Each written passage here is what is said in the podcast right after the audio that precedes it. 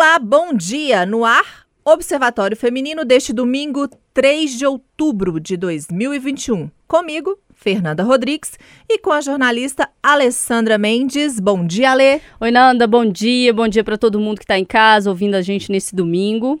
Outubro, né? Outubro, chegou. chegou.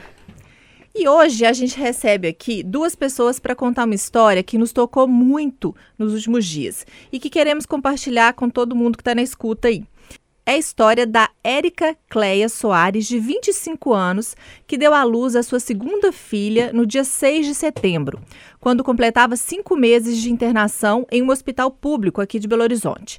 Durante a gravidez, ela foi acometida por uma doença inflamatória rara que afeta o sistema nervoso central. A história viralizou nas redes sociais e ficou conhecida em todo o país na semana passada, quando a pequena Maria Cecília, de 16 dias, voltou ao hospital para ver a mãe, que ainda segue internada.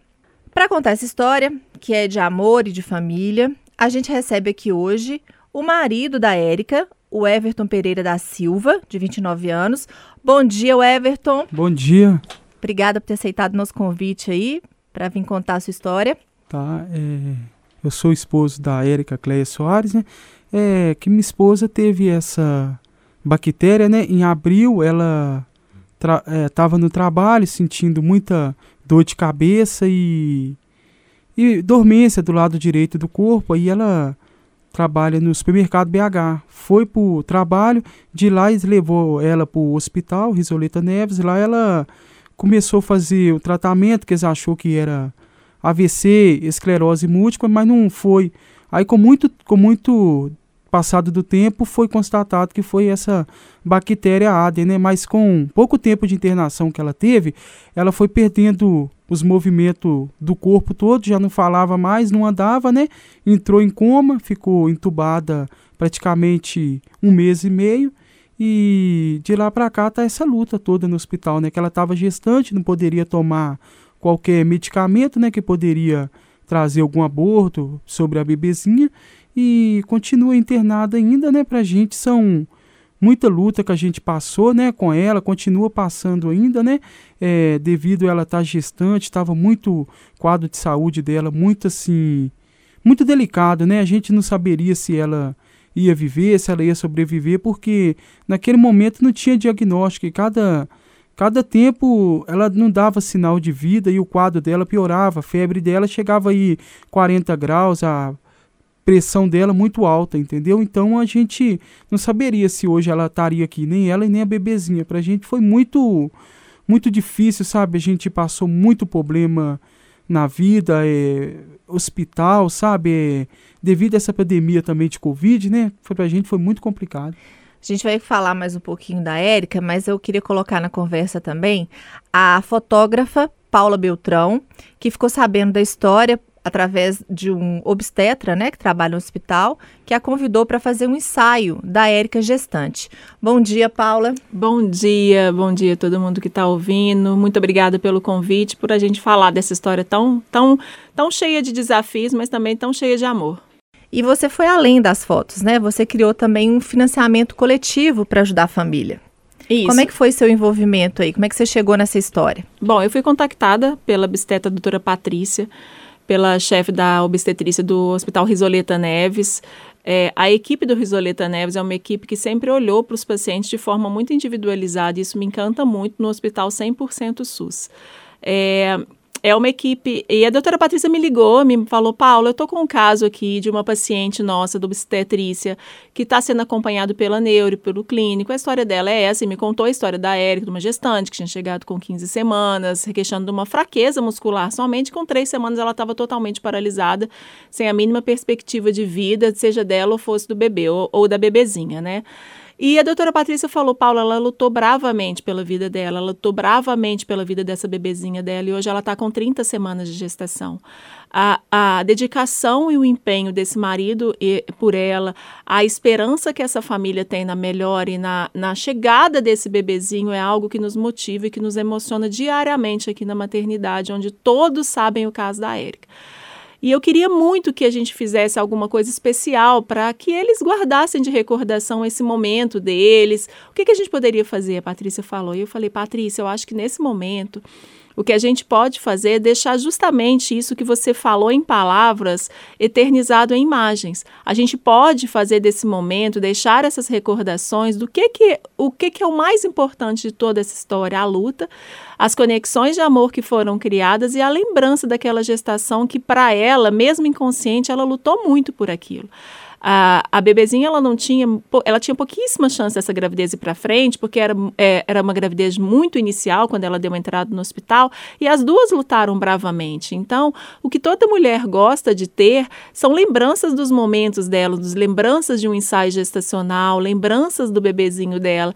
E eu falei, o que a gente pode fazer por essa família agora é deixar essas recordações, essas recordações não da dor que, tava, que eles viveram, mas muito pelo contrário, das recordações do amor que aquela, que aquela família é, o amor da equipe, as conexões de, de, de vínculos criados aí, eu falei, vamos fazer um ensaio dela vamos fazer um ensaio é, da Érica para que isso também seja uma foto que quando ela melhore e a gente acredita na memória, que ela tenha essa lembrança desse momento, que foi uma fase da vida dela que ela jamais vai esquecer, mas também uma, uma, uma questão de, de testemunho mesmo da sua, da, sua, da sua melhora. E são fotos lindas, né? Eu vi as fotos, enfim, na internet tem o trabalho da Paula com uma, uma delicadeza, né? Um, um cuidado e mostram a importância da união dessa família, né? O que me chamou muito atenção foi o momento do encontro, né, entre mãe e filha. E eu queria ouvir do Everton um pouco como é que foi isso para você, Everton, porque vocês têm duas filhas, né? Nasceu a segunda agora, vocês são muito jovens. A Érica tem 25, você tem 29. Como é que está sendo administrar essa família agora dessa forma, com a Érica no hospital há tanto tempo e como é que foi esse reencontro, né? Levar a, a Maria Cecília para conhecer a Érica. Ah, o reencontro para mim foi mais difícil, né, da da bebezinha com a minha esposa, porque eu achava que ela não ia ter expressão de sentir a bebezinha. Mas aí quando a Paula foi até o quarto, né, é, tirar a foto, eu vi que a Érica ficou emocionada, sabe? E começou a demonstrar, chorou muito. E quando eu mostro a foto da bebê, o ensaio dela lá, fotógrafa, da fotografia dela, ela começa a chorar e ela é muito apegada com meu filho. Portanto, que quando ela tirou a traque, a primeira coisa que ela falou foi o nome dele, sabe? Arthur, Arthur. E para mim, é tipo assim, eu tava muito abalado com essa história toda, porque eu achei que isso não ia acontecer, devido até mesmo a gente ser jovem e ela não ter nenhum problema de saúde, eu achei que isso não ia acontecer. Acabou que eu ah, me senti forte, sabe? Eu tava assim, antes de eu conhecer a Paula, eu tava fraco, sabe? Porque assim, eu, é, eu não sabia o que, que eu ia fazer, porque é, a gente mora de favor com a minha sogra. A gente não tem um local apropriado para cuidar da Erika. E a Erika vai precisar de um bom tempo, né? Cadeira de roda, acompanhamento médico. Então, eu tava assim, né? Que eu trabalhava em dois lugares. Eu tive que sair do serviço, né? Que eu sempre tentei dar o melhor para minha família. Mas chegou essa parte que eu não poderia deixar minha esposa sozinha no hospital, que ela precisava da minha ajuda, né? Então aí que eu fi fiquei com ela no hospital, né? Aprendi a cuidar. Eu sempre fui bom para ela, mas eu aprendi a cuidar mais dela, sabe? Porque nem ela precisava de. Mesmo quando ela estava em coma, eu sempre falei com ela que eu amo ela, que ela vai recuperar, que ela vai ficar bem, que ela poderia ficar tranquila, assim, dando apoio, mesmo que a Nia ela não conseguia me entender, porque ela estava apagada de tudo, somente abria os olhos mesmo, mas aí com muita fé em Deus, né, a gente tem muita fé, Deus abençoou que ela acordou e agora está recuperando e a gente Quero agradecer a Paula, como eu falo, né? A gente não. A gente imaginava tirar as fotos da Érica grávida, mas a gente não tinha condição. Então, para você ver, foi tão bacana que isso aconteceu no hospital. É uma coisa que vai ser um testemunho de vida pra gente. E até bom que meus filhos também vão aprender, sabe? Que o que a mãe deles passou, minha esposa passou, eu não deixei ela de lado tive com ela esse tempo todo, tô com ela, ela vai recuperar em nome de Jesus. E apareceu muitas coisas boas, sabe? É, esse, essa causa que a Paula tomou lá pra gente de tirar as fotos, criar essa vaquinha, ajudar a gente, porque a gente não teve esse retorno do trabalho dela, sabe? Do serviço dela. Foi somente mesmo. A Paula, tipo assim, não conhecia a gente. Eu achei que ela só ia lá tirar uma foto e, tipo assim, tomou essa repercussão no momento que eu não tinha nada para comer em casa, que eu tava a pé. Ela me ajudou financeiramente, sabe, para mim comprar as coisas pro meu, pro meu filho mais velho, até comprar gás em casa. Então, assim, além de ser uma fotógrafa, ela é uma família para nós lá, né? A gente fala tanto aqui sobre é, se importar com o outro, sobre empatia, e às vezes fala assim, ah, né? só falando, são só palavras mesmo. O povo fala muito disso. Então, quando a gente tem um exemplo concreto né, para contar, é, eu acho que se dá esperança para quem está ouvindo. Isso mexe muito, essa história mexe muito com a gente, é, no sentido de que às vezes a gente reclama por tão pouco é, como você disse, nós somos jovens, a gente nunca imaginou que isso fosse acontecer com a gente. Eu tinha dois empregos, dava melhor para minha planos. família, cheio de planos. E de repente veio é, essa surpresa. E ao mesmo tempo veio também as pessoas para acolher, veio a Paula, veio o hospital, né? Que ela também tem todo, toda a estrutura lá. E veio essa vaquinha, que é para ajudar nesse momento também, né, Paula? É. A gente, quando eu conheci a história, né, primeiro pela, pela, pela equipe médica, doutora Patrícia, mas o dia que eu estive lá, eu entendi que era mais do que aquilo, sabe? Que a necessidade deles era de extrema melhora da Érica, mas que o que aquela família estava tava passando era, era, era meio desumano, assim, as condições de, de faltas de, do básico que eles que eles que eles estavam tendo, né? Eu acho que a vaquinha, quando eu criei a vaquinha inicialmente, foi pra gente. Eu, eu criei e falei isso, é, inclusive no meu Instagram. Falei assim: eu acho que a gente pode amenizar, a gente pode tirar um problema deles. Se a gente pelo menos tirar um problema deles, que seja essa preocupação financeira de como comprar fralda para a Érica, porque o, hospital ele dá a fralda para a Érica, mas a Érica, é, como ela engravidou, ela engordou um pouco, a fralda machuca um pouco ela, ela teve escárias, então é, comprar pomadas mais assim assim, específicas para algumas coisas, eles não estavam tendo essas condições. É, então eu falei assim, se a gente tirasse pelo menos um problema, se a gente puder amenizar pelo menos um problema deles, que seja o problema financeiro, de pagar as contas atrasadas, de comprar um gás, de comprar uma alimentação e de comprar o que a Érica precisa que o hospital não fornece, a gente já estaria fazendo muito. Só que as pessoas se identificaram, e é exatamente isso. Eu acredito muito que todas as pessoas têm um olhar muito positivo em relação à, vida, assim. Só, só, só falta exatamente ela entender entender o que, que acontece e querer enxergar também o que, que acontece do lado dela. E quando eu publiquei a história, a, a fotografia, eu como fotógrafa, né, a fotografia ela tem a capacidade de trazer uma narrativa de acontecimentos e de, de, de pertencimento àquela situação. E as pessoas olham a fotografia e elas se identificam com uma história ou elas se, se, se emocionam em determinadas histórias porque elas te trazem essa sensação do que a pessoa está vivendo naquele momento, né? E quando eu publiquei a história e quando eu falei sobre a vaquinha, as pessoas de imediato elas se comoveram. A meta da vaquinha era uma, para a gente tirar esses problemas, esta preocupação financeira deles. Só que tomou uma proporção muito grande que eu falei assim, a gente pode mais. As pessoas querem fazer mais, não só eu quero, não somente a equipe do hospital quer, mas as pessoas que estão em volta também querem entender melhor essa história e também querem ajudar. E o que, que seria o ideal para eles agora? Eles não têm uma casa, eles moram de favor, eles não têm condição de pagar um aluguel. E a casa, é, o apartamento é um apartamento, é um conjunto habitacional doado pela prefeitura, que foi doado para a sogra do Everton, né, mamãe da Érica. É um conjunto de dois, dois quartos. E ele fica no segundo andar, então ele tem dois lances grandes de escada. O que eu conversei com a equipe médica é que a Érica vai melhorar. A gente acredita muito nisso. Só que esse, esse, esse tratamento dela ainda pode ser um pouco longo. E ela vai precisar de uma cadeira de roda, ela vai precisar de um home care, ela vai precisar de uma estrutura, de uma logística que, quando ela tiver alta e for para casa, eles consigam levá-la e transportá-la para um hospital de reabilitação e ela vai estar tá nessa cadeira de roda. Eu sei que a logística para o Everton ficaria difícil, às vezes até impossível de se fazer sozinho. Precisariam de três pessoas para subir e descer com ela. E coincidentemente, o apartamento do primeiro andar está à venda.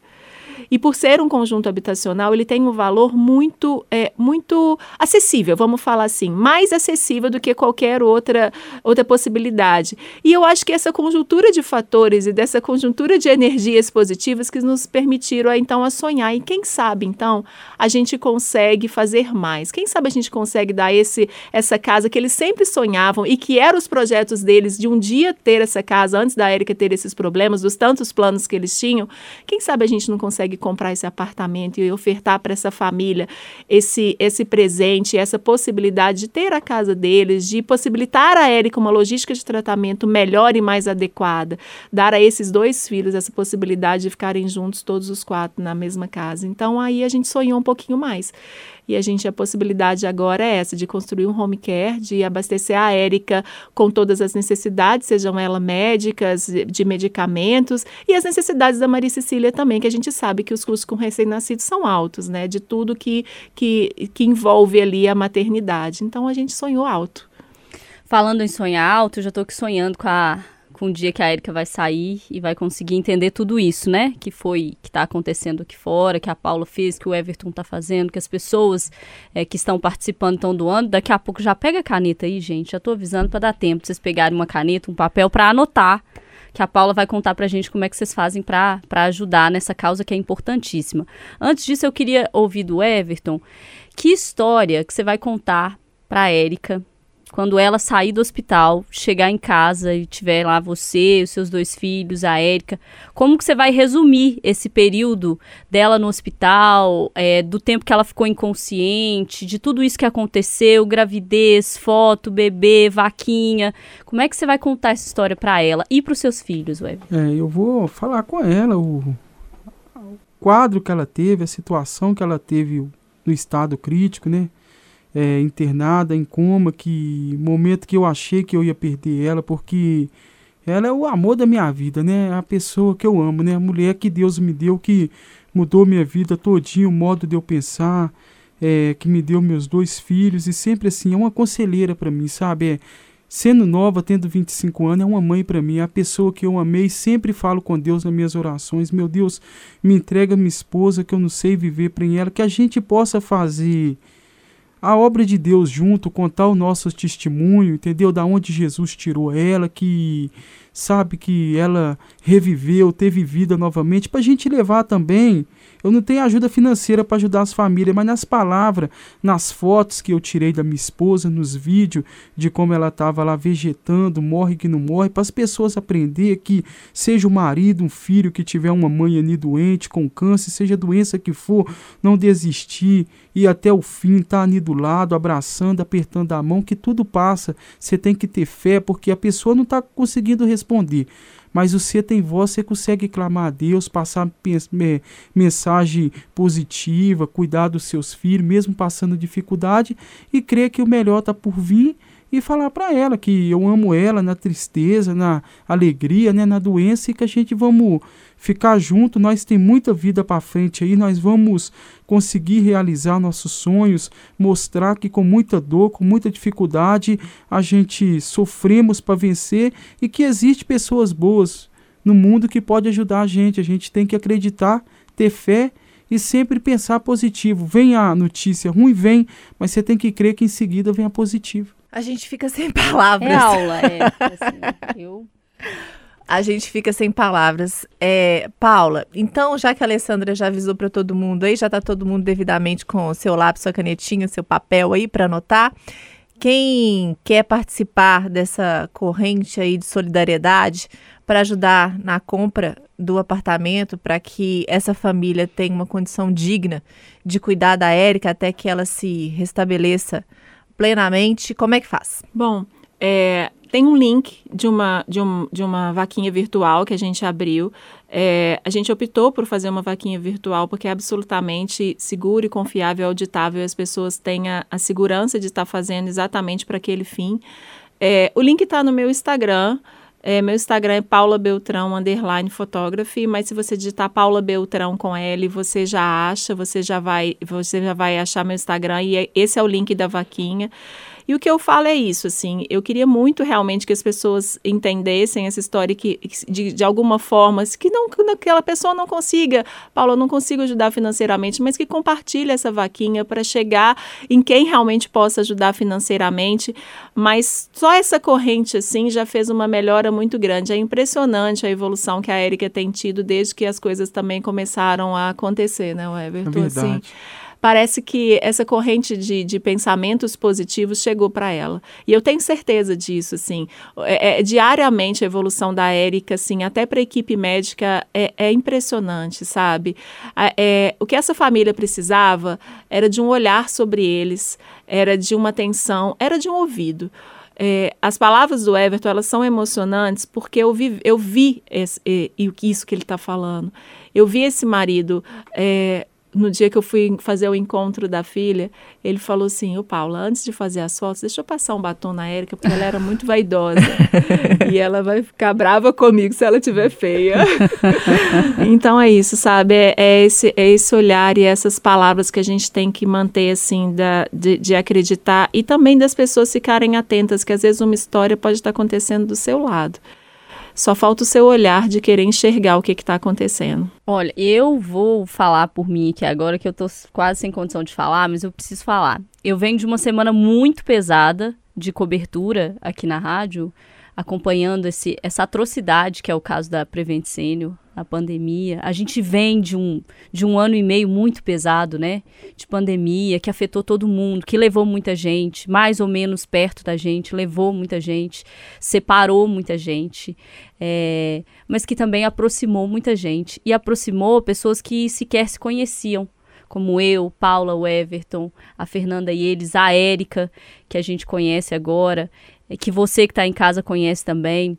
Eu acho que a gente falou muito durante muito tempo, essa semana em especial, de como o ser humano é capaz de coisas ruins, mas como o ser humano é capaz de coisas boas. Seja através de um médico, de uma médica que está salvando a equipe, que está salvando a vida da Érica, seja capaz através do Everton com esse amor incondicional por ela e pela família, da Paula que abraçou e que agora é da família, da gente que está fazendo o mínimo, que é é, mostrar esse caso para você que está em casa e que às vezes não teria oportunidade de, de conhecer essa família e que se pegue aí na sua casa refletindo como a gente pode ser bom. É, a gente tem, claro, nuances difíceis, ruins, mas como a gente pode ser bom. Então, todos os dias a gente pode refletir isso: como é que eu posso ser bom hoje? Porque o ruim está posto, mas o bom é uma escolha. Então, como a gente pode ser bom e vamos ser bom para a gente e bom para o outro. Então, aproveite seu domingo aí em casa, reflita. A gente vai colocar o caso nas nossas redes sociais com o link é, da vaquinha. Seja bom, mas seja bom um pouquinho todo dia, né? Se você puder ser um bom um pouquinho todo dia, não só para você, mas para o outro também, as coisas voltam e a gente está aqui para dizer que as coisas voltam. E já que a gente está nesse momento de reflexão, quem está aí passando por um momento difícil, que acha que não tem solução, é, o novo dia sempre vem. Eu queria agradecer a Paula, agradecer o Everton pela disponibilidade de vir aqui contar a história. E eu quero já deixar o convite aqui, viu, Everton? Que a Érica venha aqui para falar contar a história pra gente da boca dela, viu? Não, sim, ela vai vir, sim, se Deus quiser. E essa vinda tá próxima, em nome de Jesus, né? E a Paula vai registrar, né, Paula? Com certeza. Vou estar da próxima vez com a câmera registrando tudo. É, a Alessandra já falou, vai colocar direitinho lá o endereço da vaquinha nas redes sociais da Rádio Tatiaia, do Observatório Feminino também. E a gente espera você aí no próximo domingo. Obrigada, gente. Até domingo que vem.